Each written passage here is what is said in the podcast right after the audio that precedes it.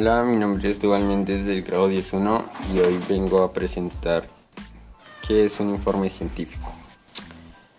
Un informe científico o reporte científico es un documento escrito, visual u oral, elaborado con el propósito de suministrar información científica sobre un tema específico. Como regla común, ese tipo de documentos se encuentran resaltados por pruebas o experimentos. Por ejemplo, un investigador podría realizar un informe de este tipo tras culminar una investigación sobre el coronavirus. Características del informe científico.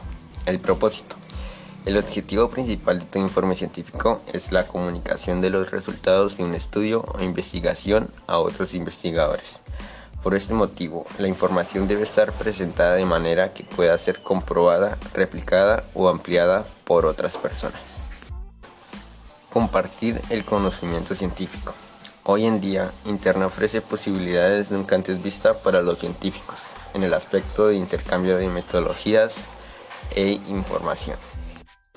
En consecuencia, un informe puede ser compartido y fortalecido por una cantidad prácticamente ilimitada de investigadores interesados en los mismos temas. Estilo de redacción. La redacción de un informe o reporte científico debe seguir una secuencia lógica. Se utiliza un lenguaje claro, sencillo y ordenado, en donde los resultados son comentados de forma objetiva por tanto, las opiniones del autor del proyecto no pueden estar reflejadas.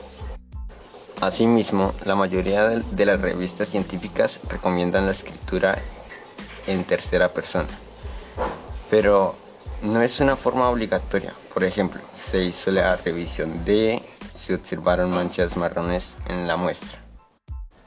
En consecuencia, se evita utilizar la redacción en primera persona, como yo tomé muestras de bacterias de la placa de Petri.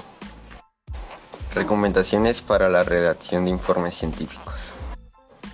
No emplear palabras extrañas o rebuscadas para evitar confundir al lector. Precisión.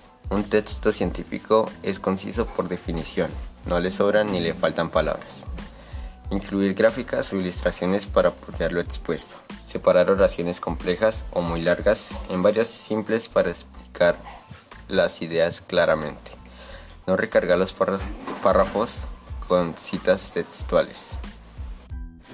Aplicar referencias cruzadas para explicar las abreviaturas utilizadas en el texto. Igualmente sucede con los acrónimos o siglas y para los términos muy específicos de un tema.